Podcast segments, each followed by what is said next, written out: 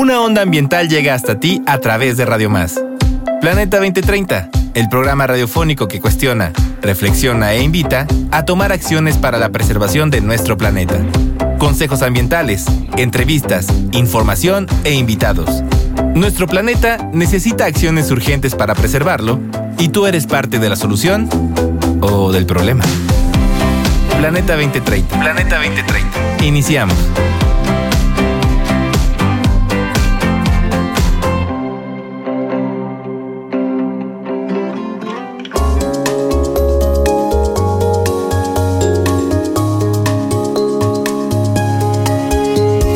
Bienvenidos a este programa Planeta 2030, temporada 3, episodio 11. El día de hoy hablamos de agentes ciudadanos y resiliencia. Espero que estén muy pendientes de nuestro contenido a través de www.radiomas.mx, el 107.7 de FM y las repetidoras a lo largo y ancho del territorio veracruzano y ocho estados más a donde llega la señal, la señal de Radio Más. Estamos también en redes sociales, arroba Radio Más RTV, Facebook, Twitter, Instagram y TikTok. El teléfono con WhatsApp en cabina 2288 423507. El tema agentes ciudadanos y resiliencia. Vamos a entrar con la siguiente cápsula.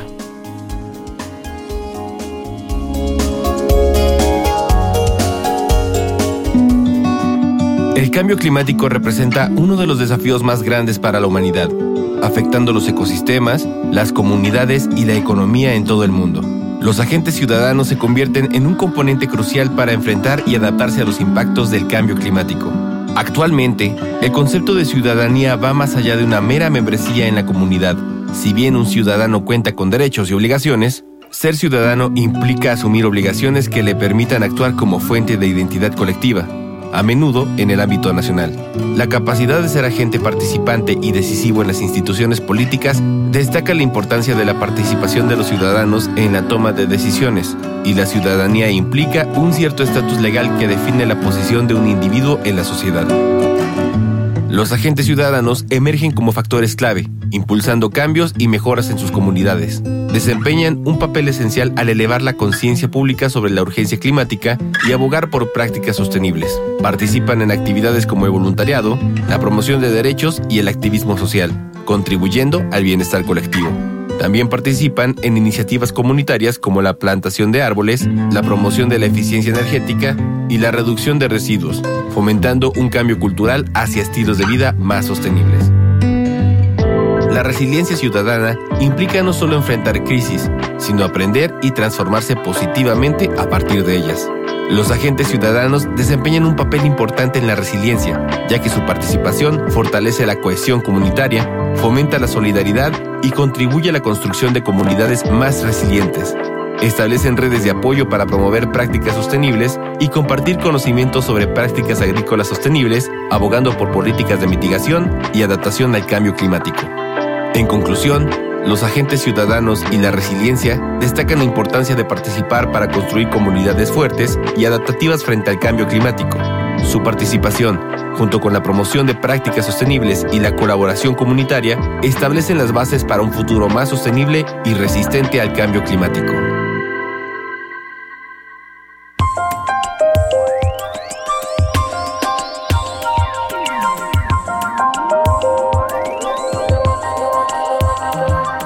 Bueno, ya escuchamos la cápsula introductoria. Le, le damos una, un gran saludo al señor Fateca, que es el encargado de la voz off para esta cápsula introductoria. Y le damos la bienvenida a la doctora Gabriela Díaz Feliz. ¿Cómo está, doctora? Muy buena tarde. Hola, ¿qué tal? Este, bueno, ahí, permíteme, todavía no tengo el grado de doctora. soy- ¿Doctorante? No, todavía no. ¿Maestra? Maestra. Maestra. Gaby. Gaby. Muy bueno, bien. muchísimas gracias, Gaby, por la aclaración. Que ya son dos cosas. Una, haberte subido el grado y la otra, sacarte de la posada. Sí, hombre. Está bien. Es complicado. Pero bueno, no lo voy a decir yo. Vamos con tu semblanza y ahorita regresamos. Gracias. Gabriela Díaz Félix es licenciada en Ciencias Atmosféricas y maestra en Ingeniería Energética por la Universidad Veracruzana. Ha participado en trabajos de investigación en ingeniería agrícola, estimación de la radiación solar, energías renovables, agrometeorología y ciencia ciudadana. Es docente de tiempo completo en el programa educativo de la licenciatura en Ciencias Atmosféricas de la Universidad Veracruzana Campus Jalapa. es investigadora en la carrera de Ingeniería Agrícola Tropical de la Universidad del Papaloapan, Campus Loma Bonita, en Oaxaca. Se ha desempeñado en el Centro de Ciencias de la Tierra de la Universidad Veracruzana como investigador. Ha sido investigadora en el Centro de Ciencias de la Tierra de la Universidad Veracruzana, así como en el Centro de Servicios en Informática de la Unidad de Servicios Bibliotecarios y de la Información, USB. Ha participado en diversos proyectos como las veladas astronómicas bajo los cielos de comunidades más allá del Papaloapan. También en Ciencia Ciudadana para la Biodiversidad en Loma Bonita, Oaxaca. De igual manera, en astronomía, matemáticas y ciencia desde el Papaloapan bajo un enfoque multilingüe para comunidades indígenas del estado de Oaxaca y para el resto del mundo.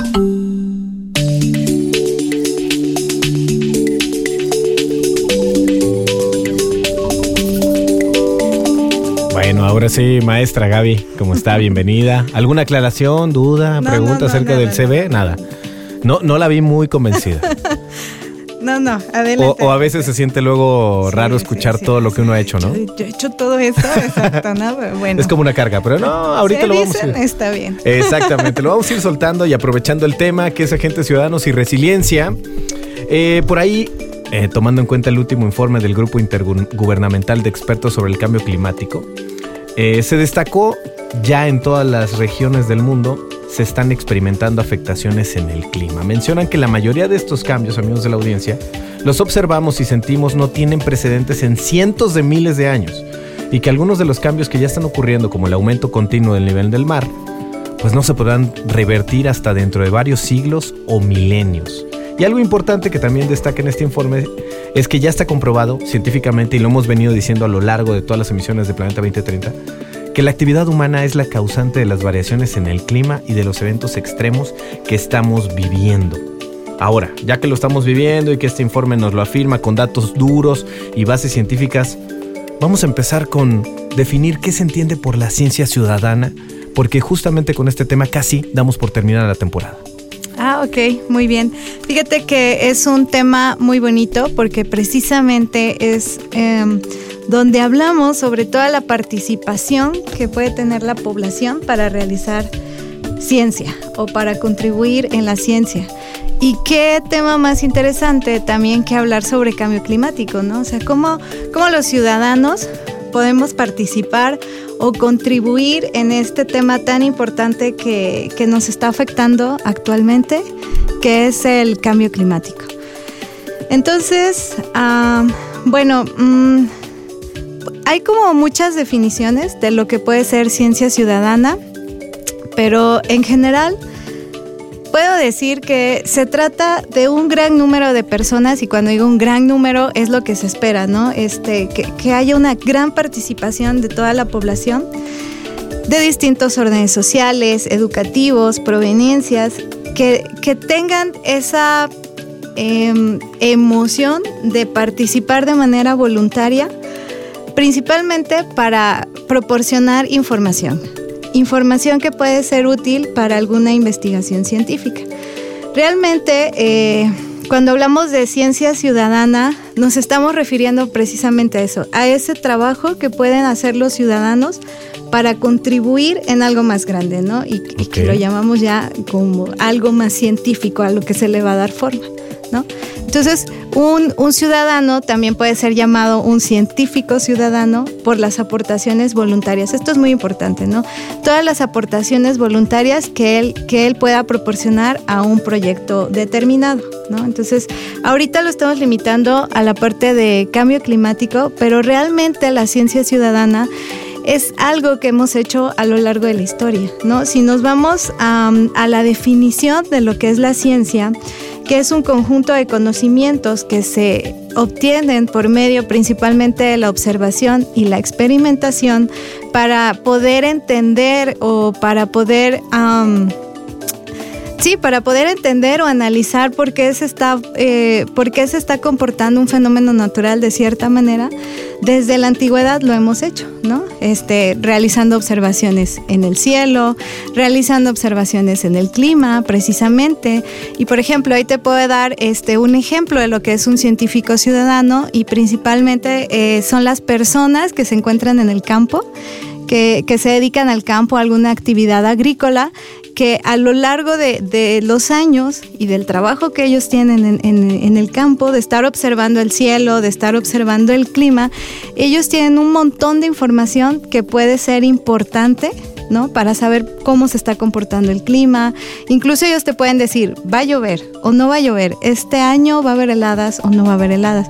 Ese es un ejemplo de esas observaciones que se están, que están realizando para poder eh, entender por qué se comporta algún fenómeno natural de, de cierta manera. ¿no? Entonces, podemos, sí, sí, sí. podemos retomar que el mero acto contemplativo que tiene eh, la persona de estar presenciando por determinado tiempo los hechos que acontecen en su, en su entorno es lo que lo lleva a poder decir que ya puede ser un científico o ciudadano? Sí, claro, de, desde el inicio, ¿no? Si nos vamos a lo más básico, la parte de la observación es la esencial, ¿no? Eh, y es parte del método científico, que ya con algunos pasos estructurados nos llevan a tener un conocimiento uh, más estructurado y que puede ser comprobado, pero de inicio la observación es lo más importante. ¿no? De acuerdo, y por aquí también parte del título del, programa, de este podcast también, si lo van a eh, están reproduciendo en un futuro, tiene que ver con resiliencia. Y la resiliencia es un vocablo que hemos ocupado en varios ámbitos, pues en la psicología, en las ciencias sociales, en la ecología. Pero en el cambio climático, ¿cómo aplicaríamos nosotros y lo combinaríamos con los agentes ciudadanos o esta ciencia ciudadana? Ok, cuando hablamos de, de, resiliencia ante el cambio climático, precisamente es la manera en que nosotros nos estamos adaptando a todos estos cambios que ya están ocurriendo en el clima, ¿no? Actualmente y los que esperamos que ocurran en un futuro. ¿Cómo nosotros nos vamos a adaptar? ¿Qué herramientas eh, podemos utilizar para que nuestra vida uh, sea o se mantenga de la manera en que la tenemos? Y sea mejor, ¿no? Otra, otra parte importante es mmm, la mitigación. La parte de mitigación a, al cambio climático relacionado con la resiliencia, o sea, ¿qué acciones nosotros vamos a realizar? para tratar de mitigar todos estos cambios que pueden ocurrir en, eh, en el clima, ¿no? Entonces, desde actividades que hacemos diariamente, um, que pueden ser muy simples, como eh, el usar electricidad para cargar nuestro teléfono, el usar electricidad para iluminación. ¿De qué manera lo usamos? De manera eficiente, de manera consciente. O sea, todas esas pequeña, pequeñas acciones nos van a llevar a una resiliencia que esté relacionada precisamente con la mitigación, ¿no? Ahora, ¿qué ocurre después? Si ya nos estamos viendo afectados por ciertos fenómenos o por estos cambios que, que, se están presentando, ¿qué es lo que haremos después? ¿no? O sea, ¿qué hacemos ante esos efectos que ya están ocurriendo? De acuerdo, entonces aquí podemos ir eh, concatenando que de entrada la simple difusión de la información sobre el cambio climático pues no está generando los cambios necesarios en los comportamientos eh, individuales y por ende en los colectivos. Ajá. Entonces, ¿cómo es que entra la ciencia ciudadana frente al cambio climático? ¿Hacia dónde la vamos a encaminar? Ok, fíjate que eh, esa parte es bien importante porque precisamente tenemos un montón de información del cambio climático, del calentamiento global, de todo lo que está ocurriendo, pero no nos apropiamos de ellas, ¿no? Este, no accionamos, ¿no? Exacto, ¿no? O sea, como que escuchamos, vemos y demás, pero ¿qué podemos hacer eh, al respecto? Y precisamente la ciencia ciudadana puede ser una herramienta que nos permita apropiarnos de eso, eh, empezar a tener acciones que pueden impactar en las políticas públicas, eh, pueden impactar en, en, la toma de decisiones, ¿no? que pueden ser importantes para hacer una nueva ley, uh, para saber cómo las personas nos estamos informando sobre estos asuntos, ¿no? desde qué medios y qué tipo de información está llegando a nosotros. ¿no? Entonces, esa parte eh, también es, es muy importante y se puede tomar o retomar desde la ciencia ciudadana.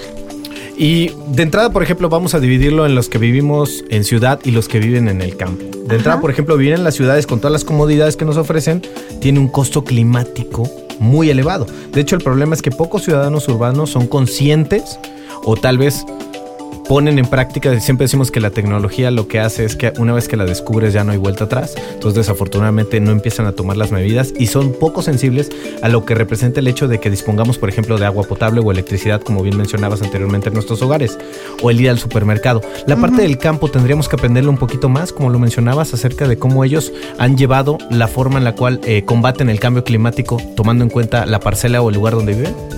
Sí, bueno, fíjate que eh, otra cosa que ha ocurrido precisamente con las personas que, que vivimos en una zona más urbana es como que dejamos de estar relacionados con la naturaleza, ¿no? De, pensamos que, que no somos, ah, suena como algo romántico, pero no somos uno con la naturaleza, no provenimos de ahí, ¿no? Precisamente porque estamos rodeados todo el tiempo de tecnología, este, de, de- de servicios un, un poco más...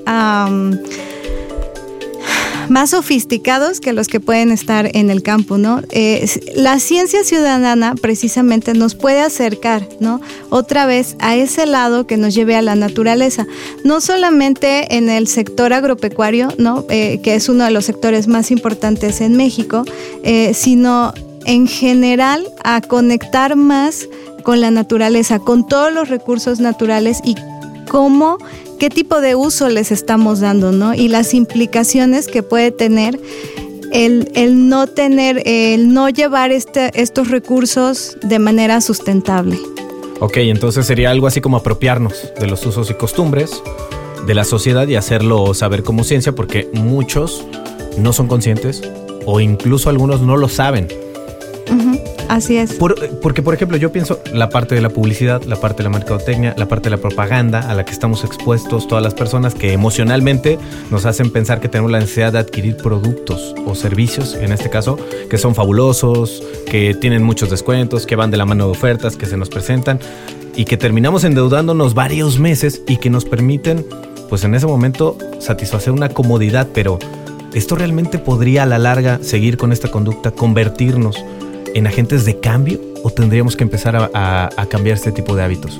Bueno, en definitiva, debemos de, comenzar a cambiar este tipo de hábitos porque la vida como la tenemos ahora mismo ya no es sostenible, ¿no? Los recursos naturales eh, ya no son suficientes para, para nuestras necesidades. Entonces, debemos comenzar a hacer conciencia eh, para cambiar los hábitos, para cambiar el tipo de consumo que tenemos. eh, en general para cambiar toda nuestra estructura eh, de la vida como, como la estamos como la estamos llevando hasta este momento, ¿no? Que precisamente está muy enfocada hacia la parte de consumir, consumir, consumir. Entonces, ¿cómo podemos ser ciudadanos urbanos y ser promotores del cambio? Ok, eh, yo creo que una primera instancia es informarnos, ¿no? Actualmente, pues ya hay un montón de... Es lo que te iba a decir, ¿y en dónde? Porque hay demasiada información. Sí, ¿no? hay demasiada información, ¿no? Este, podemos encontrar, ya lo que es muy fácil, tomas tu celular y en cualquier red social, este, puedes encontrar información relacionada con el cambio climático, con la parte de sustentabilidad, con este, el, el recurso hídrico, cómo estás utilizando el agua, este, con tu huella de carbono, ¿no? O sea, hay un montón de, temáticas que ya tienes disponible eh, en redes sociales, en un buscador web, eh, que puedes eh, tener o al, al cual tienes acceso desde tu celular. Entonces yo creo que una primera instancia es la información, eh, es informarnos, este, y una segunda instancia es ver en cómo nosotros podemos contribuir, ¿no? Desde el área en la que estemos, eh, desde el área académica, desde el área del sector agropecuario, desde, desde nuestras casas, ¿no? En, en nuestras comunidades. ¿Y cómo vamos a saber cómo contribuir? Pues por las necesidades que tenemos, ¿no? O sea, Actualmente, ¿cuál es el problema al que nos estamos enfrentando? Por ejemplo, si pensamos en Jalapa, uno de los problemas es el tandeo de agua, ¿no? Entonces, ¿cómo podríamos nosotros atacar ese problema que ya nos está afectando? Entonces, es como ir visualizando eh, e- esos pequeños cambios que, que nosotros podemos hacer, ¿no? Entonces, este, desde generar grupos en nuestras colonias, con nuestras familias, Que últimamente ni siquiera los vecinos se hablan, por ejemplo, Ah, no se conocen eh, entre eh, ellos, ajá, funcionan como entes completamente individuales. eh, individuales, ¿no? Entonces es precisamente ir generando esos grupos, grupos de apoyo, en donde vamos sabiendo, conociendo las necesidades del otro, ¿no? Del otro que precisamente vive a un lado nuestro, que puede ser la misma o puede ser algo diferente, ¿no? Al ir, a- de hecho, la ciencia ciudadana puede venir eh, no precisamente desde la academia, por decirlo así, o sea, no, No un maestro o un doctor va a venir a decirte, oye, necesito que hagas esto o necesito este tipo de observaciones. Nosotros como ciudadanos precisamente podemos ser más proactivos y llevar un proyecto, ¿no? Decir, oye, yo tengo esta necesidad, ¿cómo me vas a ayudar? ¿No? Existen un montón de casos que se han presentado que, que, la, que las personas se agrupan, se organizan y llevan su problema hacia una instancia este, que les puede dar como una guía, ¿no? Para, para obtener una solución a, la problemática que se esté presentando. De acuerdo, muy, muy de la mano con esta parte de ser agentes ciudadanos, se manejan desde hace algunos años conceptos como ciudades resilientes. Y ahorita estamos hablando como la resiliencia en exceso podría llevarnos también a la debacle, porque simplemente es adaptarnos a los cambios que estamos viviendo sin hacer absolutamente nada. Ya por aquí manejaste algunos. Y como ciudad, ¿cuáles serían algunos de los cambios que podríamos empezar a hacer antes de que vayamos más adelante a una pausa? Ok, este, yo creo que es trabajar sobre las políticas públicas, uno de ellos. ¿Políticas públicas? ¿Como cuál, por ejemplo, Gaby? Eh, bueno, lo, lo, que te decía es ver qué problemática tenemos, ¿no? Entonces, si es escasez de, agua, ¿qué podemos hacer? ¿Cómo podemos cambiar? ¿Qué es necesario? Quizá eh, reforestar a algún sitio, ajá, el tipo de alimentación que tenemos. O sea, es que son un montón, ¿no? Eh, las áreas de problemas que, que podríamos atacar. Eh, por ejemplo, ¿no? El, el simple hecho de unirnos para trasladarnos a un mismo sitio. Eh, muchas veces ocurre que en una misma colonia los niños van a la misma escuela. ¿Cómo se trasladan? ¿De manera individual o lo podemos hacer colectivo? ¿no?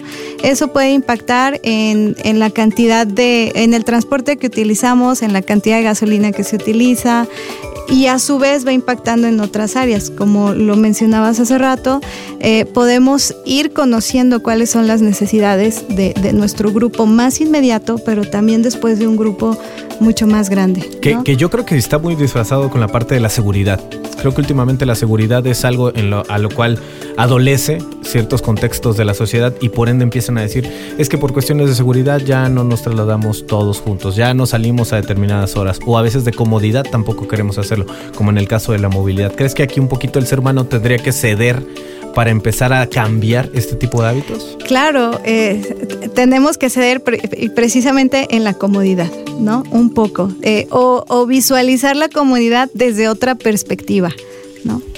Es que es bien difícil, Gaby, amigos de la audiencia, cuando tenemos acceso a ciertas cosas que nos han facilitado la vida, de repente renunciar a ellas se vuelve un acto que, que nosotros nos volvemos renuentes. Entonces yo creo que estamos llegando a un punto de quiebre en el cual o le damos la vuelta o pasamos a otro siguiente nivel que tal vez sea una catástrofe. Y lo estamos viendo, no sé si te ha tocado ver, pero últimamente platicábamos con Carolina eh, fuera del aire de tantas eh, producciones que hay eh, catastróficas de cambio climático. Ahorita, por ejemplo, la última película que salió de Julia Roberts y todos estos detalles que hay acerca de que si no damos vuelta, tal vez solamente vamos a ser espectadores de un mundo caótico.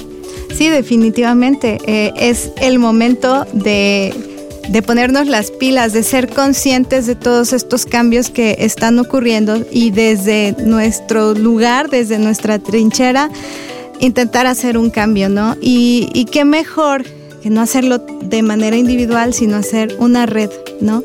Eh, precisamente. Y es ahí donde entra nuevamente la parte de ciencia ciudadana. Bueno, qué bueno que tocas ese tema, Gaby, porque vamos a regresar platicando acerca de cómo podemos los ciudadanos mitigar la crisis climática, cómo ser un ciudadano responsable con el medio ambiente y todo esto en la segunda parte de nuestro programa Planeta 2030, no sin antes recordarle las vías de comunicación 2288 423507 y arroba radio más RTV. Vamos a una pausa y regresamos a Planeta 2030, el tema de hoy, agentes ciudadanos y resiliencia.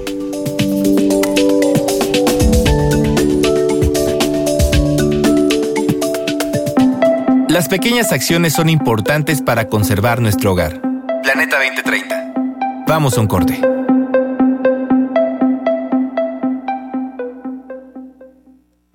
Hoy es un buen momento para cambiar hábitos y cuidar nuestro planeta. Planeta 2030. Estamos de regreso.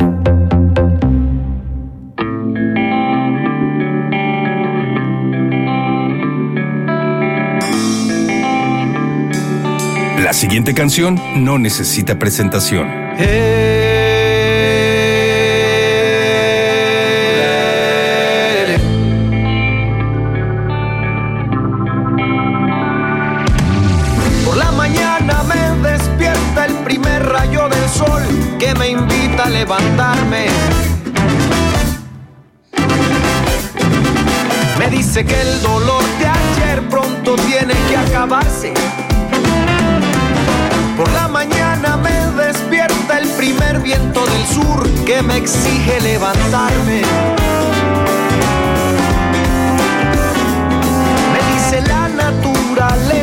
estás a punto de acabarte.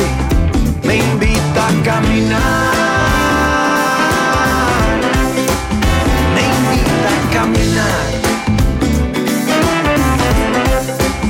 Me invita a caminar.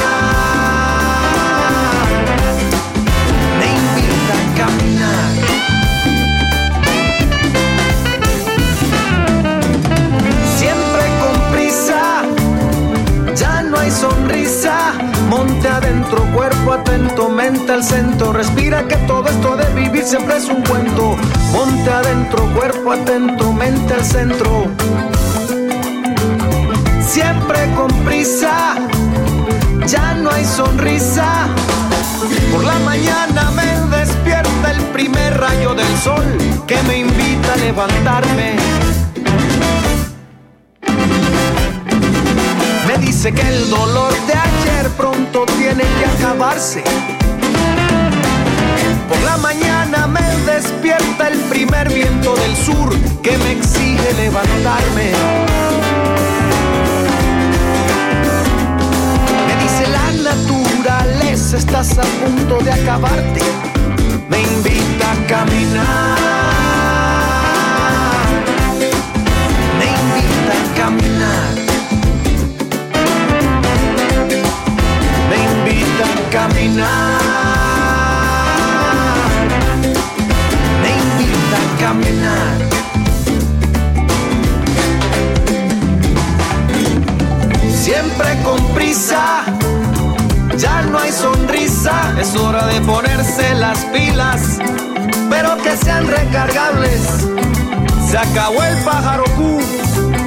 Ya se extinguió el carpintero. Dime si harás algo tú, pero dímelo compañero. Yo no quiero dejarle esa chamba tan dura al destino. Ya no quiero rezarle a ver si nos cura San Pedro. Yo no quiero que esta jarana temprana que afino sea la última escarbada del último Por la mañana me despierta el primer rayo del sol que me invita a levantarme. Me dice que el dolor de ayer pronto tiene que acabarse. Por la mañana me despierta el primer viento del sur que me exige levantarme.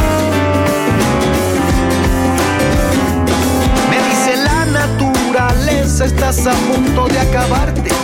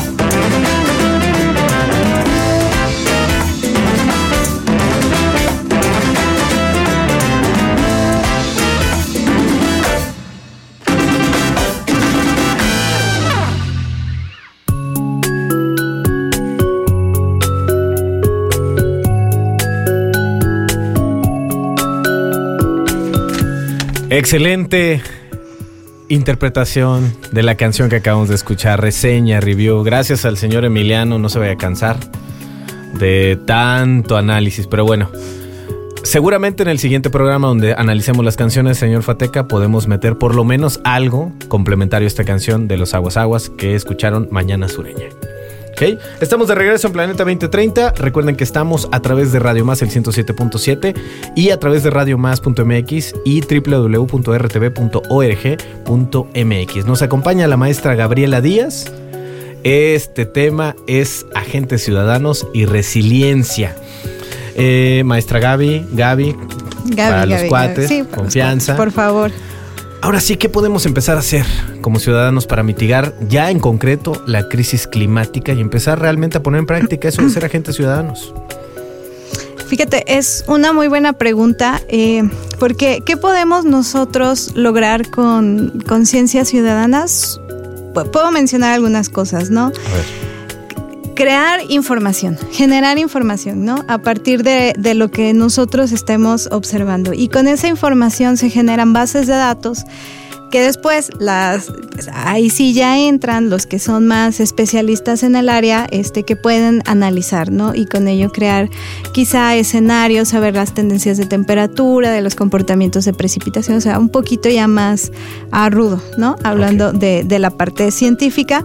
Pero todo eso con los datos que, que nosotros como ciudadanos podemos proporcionar no Em, cuando, cuando como ciudadanos nos somos parte de este tipo de, proyectos, eh, también somos responsables, ¿no? Nos apropiamos un poco de, de, de, todo ese, de toda esa investigación de la ciencia que se está generando y somos también este, responsables y personas activas, ¿no? Y eso nos lleva a fortalecer una relación entre lo que es la sociedad civil y las agencias gubernamentales, ¿no? Entonces, eh, aquí lo que, lo que comentaba, ¿no? La, las personas, las personas que están eh, o que pueden tomar decisiones enfocadas hacia la parte de políticas públicas pueden conocer más cuáles son las necesidades, ¿no?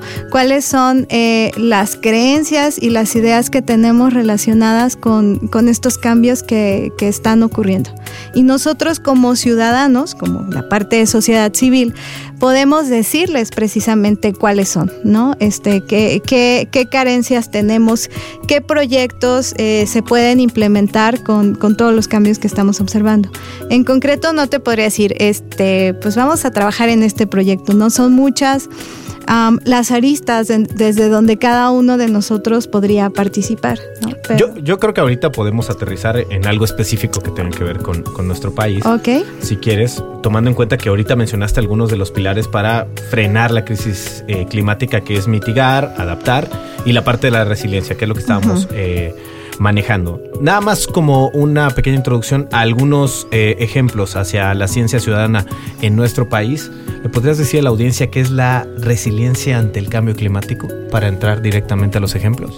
Ok, la resiliencia ante el cambio climático precisamente es esa capacidad que tenemos, eh, hablando ya de una sociedad civil, para adaptarnos al, a los cambios que están ocurriendo derivados del cambio climático. Por ejemplo, a quizá la presencia de fenómenos extremos con mayor frecuencia, eh, como puede ser precipitaciones intensas, eh, la presencia de eh, huracanes que tienen una categoría más intensa, ¿ah? por ejemplo, o algunos otros fenómenos extremos que no, que no se presentaban anteriormente y que ahora ya estamos viendo que se están presentando y que la tendencia es que lo sigan haciendo, ¿no?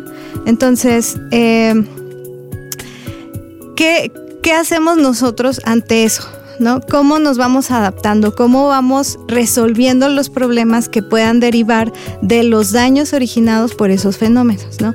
Una inundación, este, por ejemplo, si tenemos una, nos dedicamos a la parte de, de cultivar eh, maíz o cultivar caña y frecuentemente van a ocurrir inundaciones cada vez más intensas, eh, más veces al año, lo que ¿qué va a ocurrir con nuestro cultivo. ¿Cómo nosotros vamos adaptándonos? ¿Qué cambios podemos hacer? Eh, ¿Qué cambios se nos ocurren eh, para que no nos impacte? Porque obviamente eso es una pérdida económica, ¿no? Entonces, a mí como agricultor, ¿qué puedo hacer para que esas inundaciones ahora no me impacten, ¿no? De una manera negativa. ¿Qué, ¿Qué cambio? A lo mejor tengo que cambiar el tipo de cultivo, tengo que cambiar la actividad que realizo, precisamente eso es la resiliencia, cómo nos vamos a ir adaptando a esos cambios que van ocurriendo. ¿Una actuación en consecuencia o una Eh, planificación? Eh, ajá, una planificación en consecuencia de. Lo ideal sería ah, trabajar desde la parte de la prevención, ¿no? Sin embargo, eh, cuando hablamos de fenómenos naturales que, que están asociados con el cambio climático, pues no sabemos cuál va a ser su comportamiento, ¿no? Este, precisamente. Eh, vienen y, y muchas veces nos toman por sorpresa. Entonces, eh, la- a veces la parte de prevención no, no puede ser tan manejable, ¿no? Bueno, de acuerdo. Entonces ya con esta introducción y ya con este concepto bien aterrizado, podemos concentrarnos en lo que sería la ciencia ciudadana ya en México. ¿Existe en nuestro país? ¿Hay algunos ejemplos en concretos o algunos en los cuales haya participado maestro? Sí, sí hay ciencia ciudadana. Gaby, por favor. Ah, Gaby, Sí hay ciencia ciudadana aquí. Eh, este, lo siento, lo siento. ya. Perdón, pero ya salí regañado. Está bien, me lo merecía en el último. Hay ciencia ciudadana, eh, ahora mismo no tan enfocada hacia la parte de cambio climático. Ejemplos que se han visto desde los años 90 en el mundo y en México de ciencia ciudadana ya bien estructurada es la observación de aves. ¿no? Donde un grupo de personas desde su casa, en, una comunidad rural, en una comunidad urbana, un día al año o un día en alguna temporada del año, este sale a observar aves, las aves migratorias o un tipo determinado de aves y sus observaciones las registra en una aplicación que, este, que puede ser desde el celular. Es como el ejemplo más común de lo que se hace de ciencia ciudadana. ¿no? Entonces todos estos avistamientos de, de aves pues generan una base de datos para saber, eh, digo, yo no soy experta de eso, pero no sé, pájaro carpintero de cabeza roja, este se avistó, hubo avistamientos en tales coordenadas, ¿no? En- Si pensamos en Jalapa, en cuáles zonas de Jalapa en ese día y en la hora en que se estableció se pudo observar que, que había, que estaba esa ave, ¿no? Presente. Entonces, esa, esos datos, que es precisamente lo que he venido diciendo, es generar una base de datos, va a servir después a las personas que son especialistas en el área de de aves eh, para saber eh, el comportamiento de, de migración de- del ave del pájaro carpintero, ¿no? Por ejemplo. Entonces, en México es uno de los ejemplos que, que se ha establecido más. Eh, también la observación de anfibios, por ejemplo, también donde los ciudadanos salen, observan y realizan su registro, ¿no? Pero no, precisamente, aún en México todavía no tenemos esa cultura de trabajar la ciencia ciudadana para el cambio climático, que es lo que ya tenemos que, que empezar a realizar, ¿no? Ok. Y Gaby, tú estuviste participando en un, en un eh, proyecto, experimento en, en Loma Bonita, Oaxaca. A ver si nos puedes contar acerca de lo que estabas haciendo. Sí, bueno, eh, anteriormente en la Universidad del Papaloapan, y si hay alguno de mis, de mis amigos por ahí escuchando, muchos saludos. Estuve trabajando allá en Loma, precisamente, que es un área eh, donde eh, hay mucha migración de aves, hay, muchas aves migratorias. Eh, realizamos un proyecto en el que trabajamos pues fue un grupo multidisciplinario. Había yo como licenciada en ciencias atmosféricas, biólogos, biólogos marinos, matemáticos, etcétera. Que, nos juntamos precisamente para trabajar con las comunidades cercanas a la cabecera, que es Loma Bonita, eh, para enseñarles a hacer observaciones, ¿no? Entonces, eh, íbamos a las comunidades en donde muchas veces no hay internet, no hay acceso a internet como para que agarren el celular y, y se les pueda mostrar eh, algún video, decirle, en esta acceso, aplicación vas a hacer esto, ¿no? Entonces, lo que hacíamos es ir, dar pláticas, eh, mostrarles cómo se utilizaban los binoculares, cómo tenían que hacer las observaciones y cómo tenían que hacer sus anotaciones en papel, ¿no? Posteriormente, se, se fijaba una fecha, un día y una hora para que todos eh, realizáramos la observación al mismo tiempo. Eh, se les daba una guía y es, eh, en sí era una hojita con, con, imágenes de las posibles aves que ellos podrían observar en esa región. Y entonces ellos hacían su anotación así con, con lápiz y, y, y papel, ¿no? ¿no? Ajá, exactamente. Posteriormente, nosotros, el grupo de trabajo iba a las comunidades a recolectar esa información y nosotros eh, ya lo, lo vaciábamos a, a, la parte digital, ¿no? Y se generaba la, la, base de datos, ¿no? Y esto era para precisamente saber qué tipo de aves se podían observar, en qué época del año, en qué puntos de, de Loma y, y las comunidades cercanas se observaban más, ¿no? Entonces, es una actividad muy bonita porque te vas acercando a las personas, tú puedes eh, enseñarles algo, pero realmente ellos te enseñan más, ¿no? Porque muchas veces vas y platicas y te dicen, ah, sí, a lo mejor no conocen el ave por el nombre científico, pero este por un nombre local, ¿no? Y te dicen, sí, aquí lo vemos. Eh, te pueden dar incluso más información de la que tú crees tener, ¿no? Sí, porque, porque están en contacto con el comportamiento del contexto. Exactamente, ¿no? ¿no? Entonces ya nada más es como eh, hacerles conscientes de la importancia de ese conocimiento que ellos tienen, ¿no? ¿Para qué va a servir el que, el que tú me estés platicando todo esto? El que tú hayas observado todas esas aves o, cualquier otro fenómeno, a mí me va a servir para algo, ¿no? Que puede ser más grande. Y tú, eh, como ciudadano, eres parte de ello. Entonces, eh, lo que manejas, ¿no? Como el proceso de involucramiento. Exacto, ¿no? Ya eh, lo hacen eh, parte de, ¿no? Exactamente, que es la parte en donde el grupo que, que tiene como um, el liderazgo, por llamarlo así, es el que va a ir dirigiendo, ¿no? Este, cómo lo vamos a hacer para que la, para que el dato que me estés dando sea sea relevante, ¿no? Tenga el, el mínimo margen de error, eh, pero también para que tú sepas la importancia que tiene el dato que me estás, que me estás proporcionando, ¿no? Entonces, ¿Eso hace cuánto tiempo fue, Gaby? Ah, y eso ya tiene como tres, cuatro años, tres, cuatro más años. o menos. Este fue un proyecto que, que duró alrededor de un año, después se le dio continuidad, pero vino la pandemia. Entonces, fue, ¿no? ahí fue donde ya no pudimos realizar las visitas, o fueron un poquito más controladas eh, con la población se tuvieron que utilizar recursos digitales, pero este lo que te comentaba es que en muchas comunidades no hay acceso a internet, ¿no? Entonces lo ideal era ir con grupos más pequeños eh, para no tener eh, un contacto o no ponerlos en riesgo, porque precisamente ellos están más aislados. Entonces nosotros podíamos ser los agentes que lleváramos por ahí el COVID, ¿no? Entonces, bueno.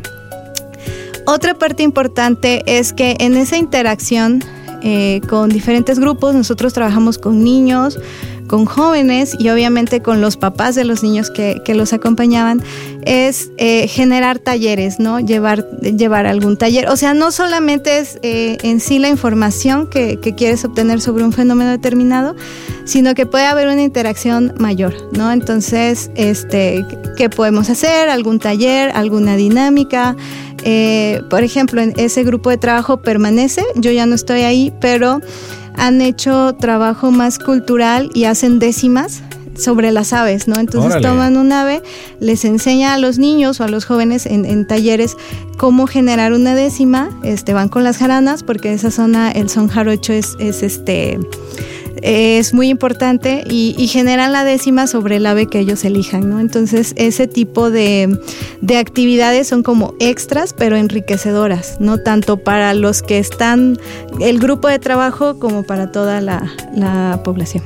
Bueno, Gaby, para ir cerrando ya el programa, ¿algunos ejemplos que se estén aplicando hoy en día o en los que estés trabajando tú actualmente? Eh, sí, bueno, actualmente eh, eh, estoy laborando en la Universidad Veracruzana en la licenciatura en Ciencias Atmosféricas y uno, eh, uno de los objetivos es lograr una red de ciencia ciudadana que nos permita saber el comportamiento de la precipitación y la nubosidad en diferentes puntos de, de, Jalapa, ¿no? O sea, hacer una red de observadores meteorológicos, por decirlo okay. así, ya que es bien común que, que, nosotros... ¿Incluye buscarle forma a las nubes? Sí, ¿no? sí, claro, ¿no? Porque es bien común precisamente que miremos al cielo y eh, empecemos ahí a pensar, ¿será que va a llover? Esa nube se ve un poco gris, eh, no, no va a llover, está el cielo despejado, o esa nube es atípica, o sea, no, nunca había visto una así.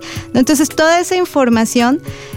es importante recolectarla, ¿no? También muchas veces eh, cuando tú platicas con alguien, que ahorita andamos por acá por la salida norte de Jalapa, y si platicáramos con alguien que está por Plaza Américas hacia la zona sur, este, puede ser que allá esté lloviendo, mientras que aquí no. Y en, eh, eh, ajá, y en el intersecto entre esos dos puntos, en, en, en algún momento puede ser que también te hayas topado con una precipitación muy intensa, mientras que llegas acá a Tesorería Radio Más y, y dices, no, no, acá no está lloviendo, está totalmente despejado. Entonces toda esa información también es de utilidad para saber precisamente eh, cómo se está comportando esa distribución de la precipitación en diferentes puntos de una misma ciudad. Entonces, eh, actualmente eh, es, es uno de los objetivos generar esa red de colaboración con ciudadanos.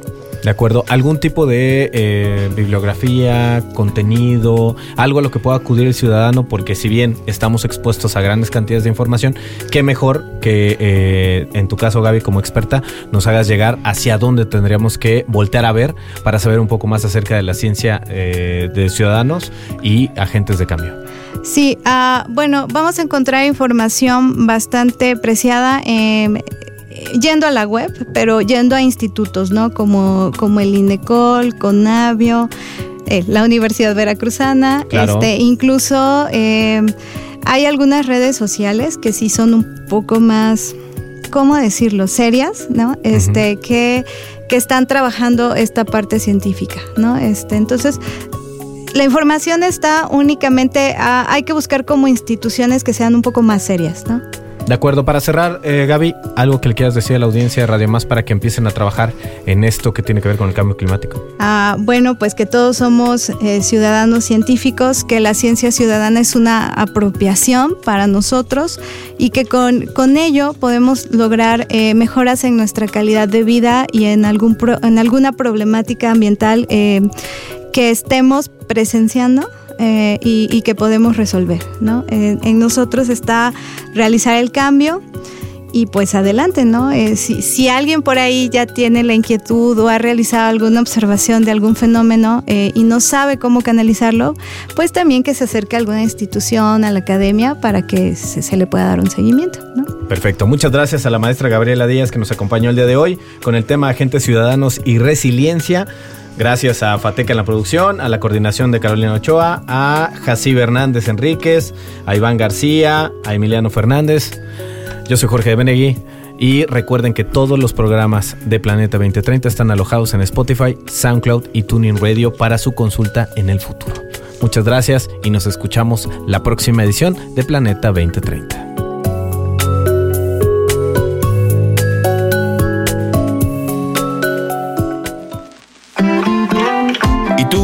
¿Eres parte de la solución o del problema?